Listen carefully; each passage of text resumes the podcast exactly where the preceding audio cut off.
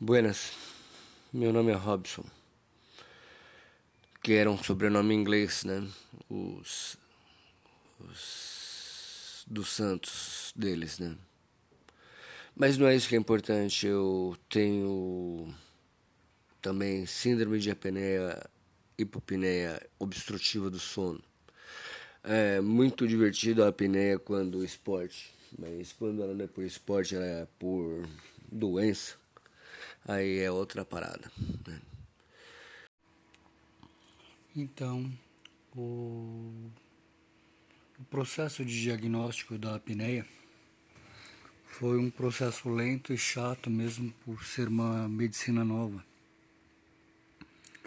O principal é, diagnóstico possível era o Robson é preguiçoso. Robson é preguiçoso, Robson é dorminhoco porque eu dormia para todo lado. Conforme eu fui engordando, eu dormia para todo lado. Dormia na condução, dormia na condução voltando, é, dormia um pouco antes no trabalho, dormia 10 horas em casa, dormia 12 horas em casa. E pela cultura vigente, né? Cultura cristã vigente, só podiam ver um dos sete pecados capitais, no caso a preguiça. A preguiça, ah, o Robson é preguiçoso, o Robson é preguiçoso, o Robson é preguiçoso. E o Robson também acreditava que ele era preguiçoso. Né? Faltava um horizonte maior. Com um pouco mais de horizonte, um pouco mais de altura, o horizonte fica ainda reto, né? Com muita altura ele começa a encurvar. E é, descobrindo através de um colega a síndrome da apneia. Descobri que existia a síndrome do Pickwick, que na verdade é um personagem gordo de um livro, né? Pickwick é esse personagem. E tudo isso, né? Que é, tem a ver com o sono, reparação do sono e coisa e tal. E eu era, apesar de mesmo quando magro, irracível, chato, difícil. E, então eu acho que o sono nunca foi um sono de qualidade. Embora seja um papo chato, esse papo de ah, sono de qualidade, limitação de qualidade, né, não é de qualidade. É difícil você se autodiagnosticar, né? Muito mais fácil é quando existe um exame, quando existe um médico para tanto, né? E quando os generalistas são sagazes o suficiente para te mandar para o médico especialista adequado. Mas a gente está no Brasil. Embora a gente tenha o SUS, que tem a vacinação, que tem os transplantes, que tem o socorro através do SAMU e das ambulâncias, ainda os nossos generalistas são, de modo geral, estúpidos. E mesmo alguns especialistas são estúpidos. Né? Então eu tive a sorte de ter um colega que estava passando através de, um, de, uma médica do sono e ele me indicou ela. E eu fui no Instituto do Sono. E aí, diagnosticado corretamente, pode ser tratado corretamente. Um problema mal elencado vai ser mal resolvido. Uma doença, uma síndrome mal diagnosticada vai ser maltratada. Não tem como dar certo. Se ao elencar o problema já está elencando errado. Eu tive diversas hipóteses, já que é uma medicina recente sobre a apneia porque eu tinha, por exemplo, a síndrome das pernas inquietas também, minhas pernas não paravam. E depois da síndrome das pernas inquietas eu tinha muita cãibra, e aí dá-lhe banana, ah, toma potássio, porque todo mundo é nutricionista nessa merda, inclusive eu, come banana que para. Não, não, não para. Se sua cãibra é dormindo, é porque você talvez também tenha apneia mas eu não sou médico, portanto, vá ao médico e é, aponte todas essas coisinhas que a gente não vê correlação, né? Mas tudo, todas elas estão ligadas ao sono. E não existe um especialista é, somente em sono. Todo especialista em sono ele é especialista em alguma outra coisa. Então, é o que torna mais difícil. Mas no Hospital São Paulo tem especialistas em sono. Né? E a, é, apneia e hipopneia, ou seja, é a não respiração e a pouca respiração no sono. Então, assim, você tem eventos de pouca respiração e eventos de oclusão total, de parada respiratória.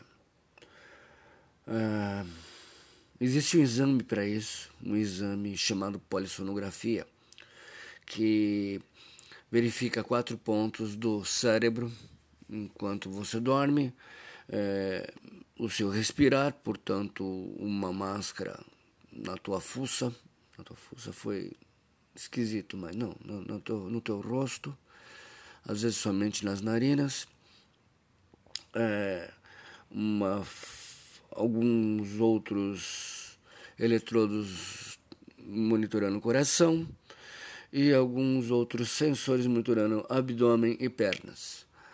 É isso, é esse é o examezinho. Você vai dormir com esse aparato todo. Não é você que vai se vestir disso, quem vai te ajudar a vestir é um técnico para isso. Pá. E vão verificar primeiro quantas vezes para ou diminui tua, tua respiração. E depois vão titular quanto é necessário de pressão para que você é, pare de ter essas paradas ou essas hipo. Né? E também verificam se a sua apneia é uma apneia central ou uma apneia, não lembro o nome. Dane-se, porque todo mundo o nome, mas é tudo a mesma merda. Certo? Mas uh, as centrais são mais graves, mas. Sim, são mais graves porque eu estou querendo que seja, porque não fui pesquisar a fundo de fato. A minha não é central. A minha era só essa outra aí. Uma das mudanças que estou falando é que Antigamente se elencava quatro fases de sono. Você tinha quatro é, fases de sono, hoje só tem três. A fase 3 e 4 virou uma só. Por quê? Não sei. Quiser saber, vai lá, estuda. Eu não, eu sei só da mudança. Sei que ocorreu essa mudança. Sei que brincava com os Smiths, com o fato de você estar dormindo, você só não acredita porque a vigília também pode ser considerada o estado zero do sono. Mas é só uma piada de gente que tem problema com matemática. E tem os estados REM do sono, que são os estados mais separadores, né?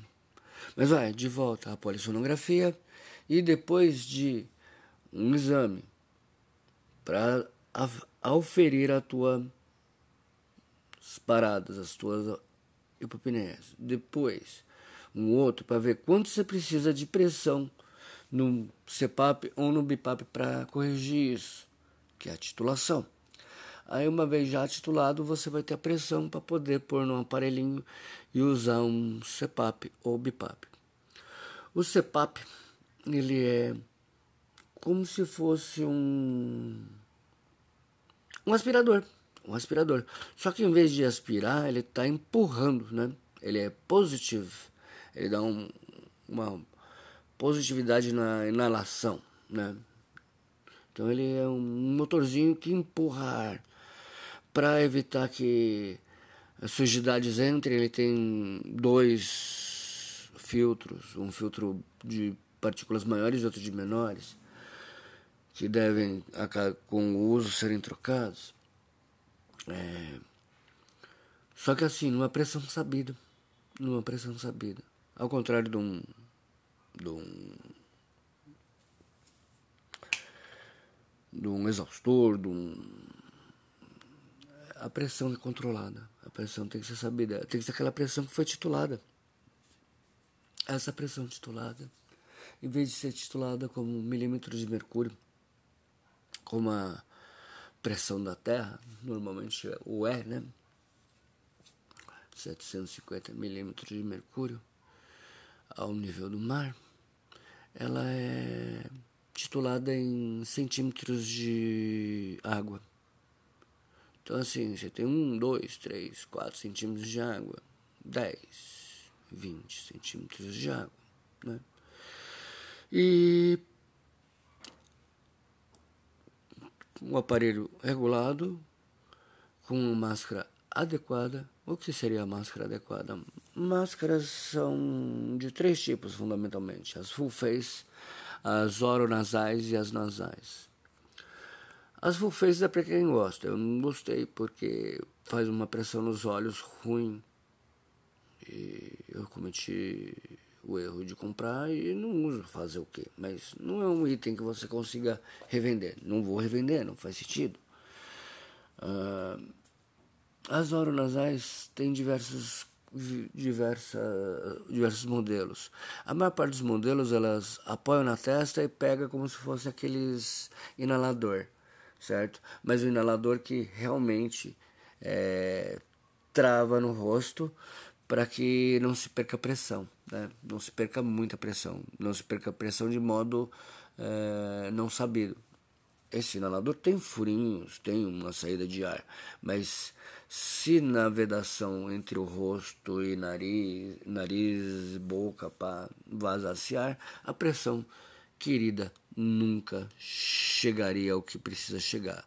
Você ia ter o motor rodando no máximo dele e não, não ia chegar na pressão quista. Então, assim, tem que ter uma certa, um certo isolamento para a pressão poder chegar onde quer. E aí a, a questão da pressão. É, uma vez titulada, você não vai usar uma nasal, né, que vai na narina, é, com mais de 10, 10 centímetros de água. Não é recomendado. Aí tem que ser oronasal. Se você gostar de ouro nasal, se você gostar de nasal, você, abaixo de 10 centímetros, você pode usar numa boa. Eu, particularmente, acho um incômodo grande um negócio inserido na minha narina. Talvez seja só preconceito, porque de fato nunca tive.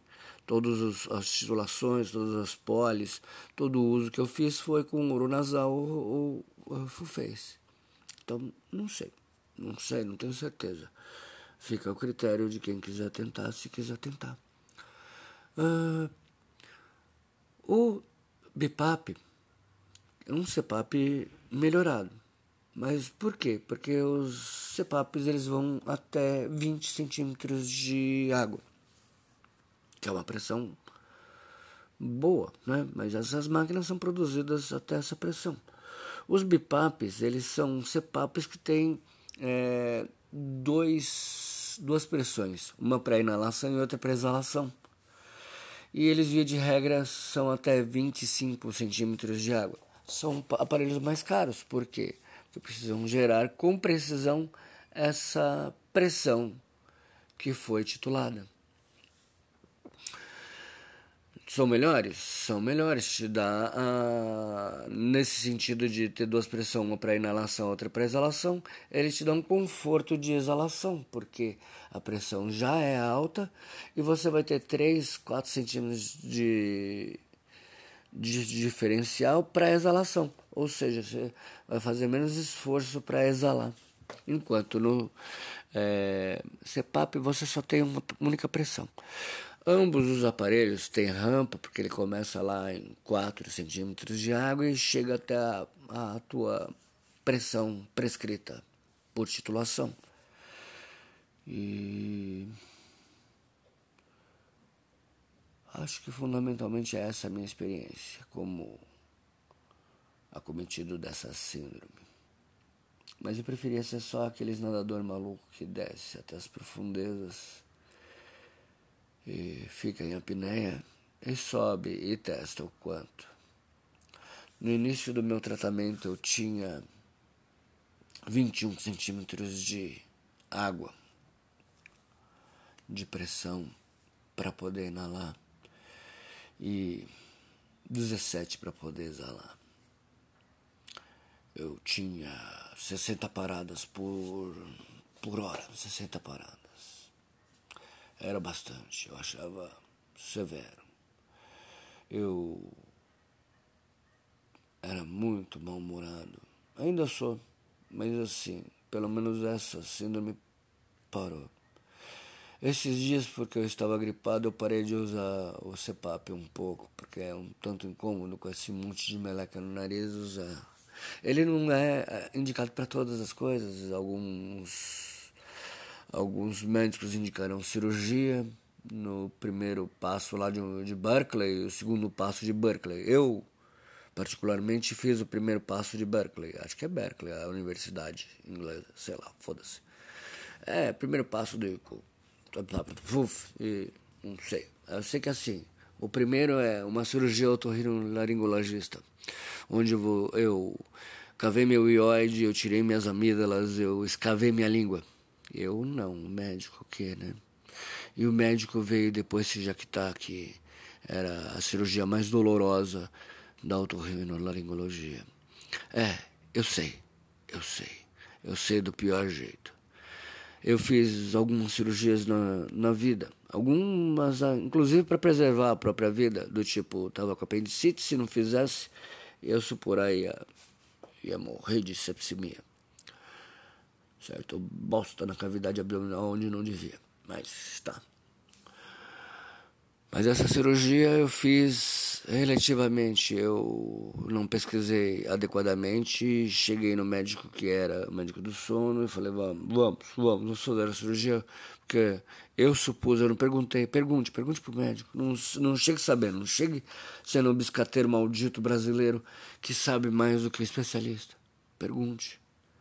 Ah, a gente, eu sou muito afoito, mas ah, essa cirurgia, no meu caso, diminui, ela faz o quê? Né? Ou faz as perguntas abertas do que você faria para o mecânico, né? Tipo, qual o problema? Ah, não, não o problema é no carburador. Olha, perceba como o cara é velho. Ele, ele tem carros com, com carburação e não carros com injeção. Então, mas perguntas, perguntas abertas e pegue confiança no médico e trate, trate. Porque assim, o sono traz grandes problemas para a vida. Eu era extremamente irascível, extremamente cansado pela falta do uso do aparelhinho, certo?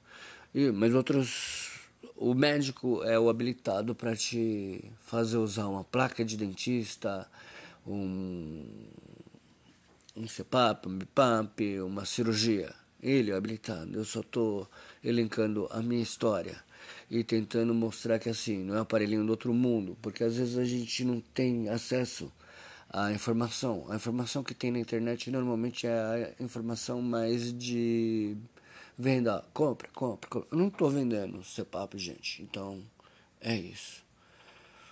Força e fé e perseverança também e sabe, se puderem usufruam da saúde, porque a doença não é boa. O CPAP, ele é abreviação de Continuous Positive Airway Pressure, ou seja, pressão positiva contínua para a via aérea. Em inglês, né? E o BIPAP, ele é isso, é um B-level. Pressure Airway Positive.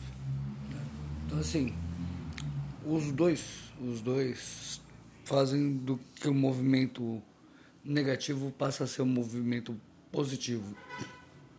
Tem uma um paralelismo, analogia à alimentação de coisas em têxtil e em confecção as máquinas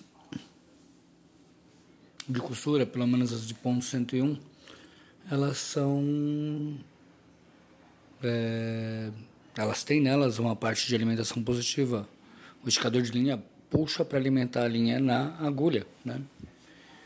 E a lançadeira, a linha lá embaixo, também é alimentada positivamente. Mas se você sair da máquina, você considera ela negativa, ela é passiva.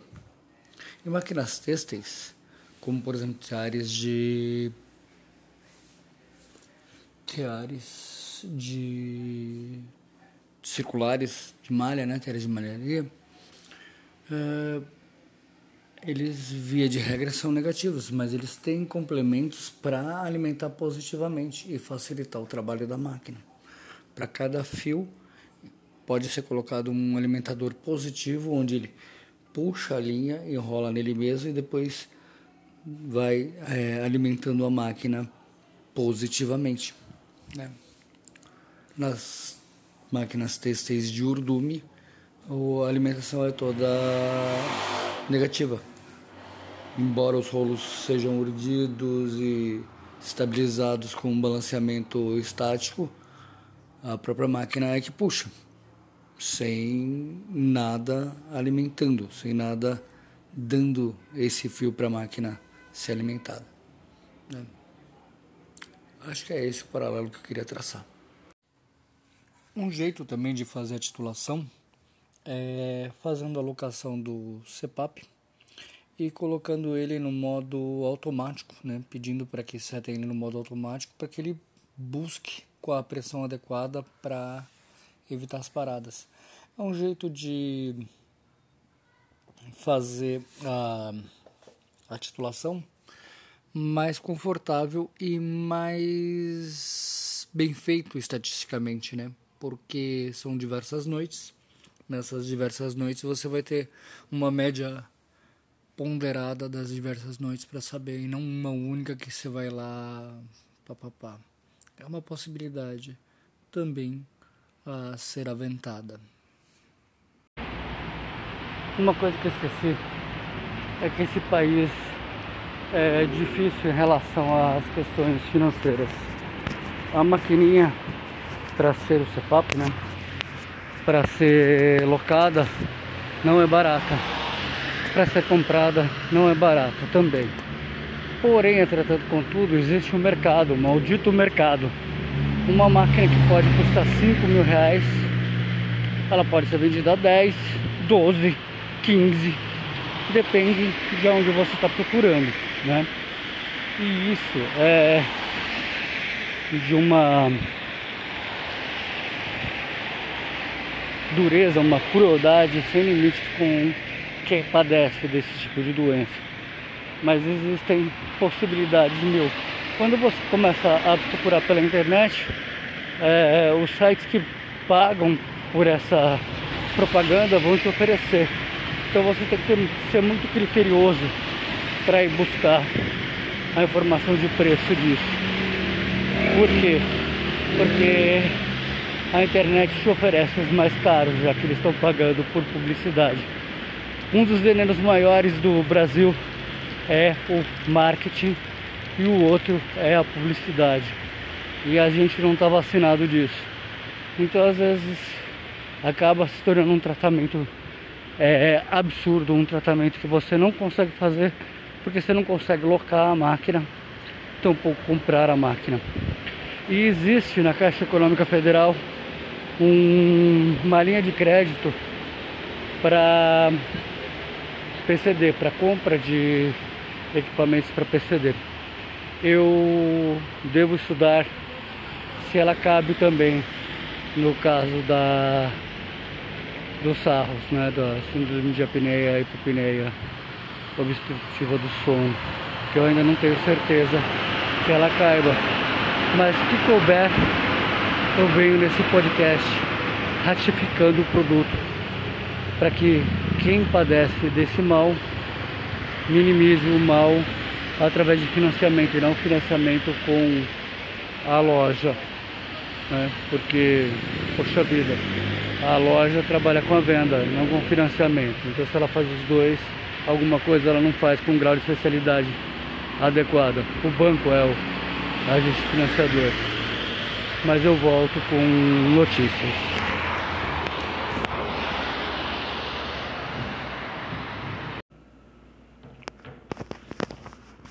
Aí nesse esteio de dormir, sonhar, tudo mais, tem o nosso sonhar, né? Que é o onírico. E a gente tem como fundamento do onírico que ele é alguma coisa misturada de é, o digerir do dia, né? Tudo aquilo que a gente percebeu, mesmo que no limiar da consciência ou conscientemente. E aí a gente tem que digerir esses isso que nos alimentou. Tem um que de de conversar com Deus, né? Assim como Josué interpretava os, os sonhos, né? Os dele e os dos outros. Josué ou José, sei lá, dane-se. E tem aquela de oráculo, que aí quando você interpreta os sonhos, também tem o do oráculo, que, que o seu futuro reserva. Que a gente é doido para saber. Mas fisiologicamente, a gente sempre sonha. E no estado REM, o estado de movimento rápido dos olhos, a gente sonha mais. Só que a gente não lembra do que a gente sonhou, né? Freud anotava os sonhos dele. Ele tinha um caderninho, um diário para assim que acordasse exercitar isso e lembrar do que foi sonhado. A gente tem a tendência de sonhar e lembrar desses sonhos muito mais quando o nosso sono é pouco profundo, quando ele está na fase 1. Né? E eu sempre lembrava do, do que eu sonhava. E quando você lembra do que você sonha, na verdade, saiba que você está tendo sonos muito, muito pouco profundos. Quando você não lembra do seu sono, dos seus sonhos, é um sintoma de que você está dormindo melhor. Né? E isso tanto para sonho ou pesadelo, porque pesadelo, embora a gente dê um nome próprio para o sonho ruim, ainda é um sonho. É um sonho que desagradável, desagradável, onde o medo e o, ou os medos são aflorados, né? É, fisiologicamente é só um jeito do cérebro tentar descansar dentro do sono. Mas o sintoma fundamental é não lembrando dos sonhos é bom, lembrando dos sonhos é ruim, porque seu sono está muito, muito leve.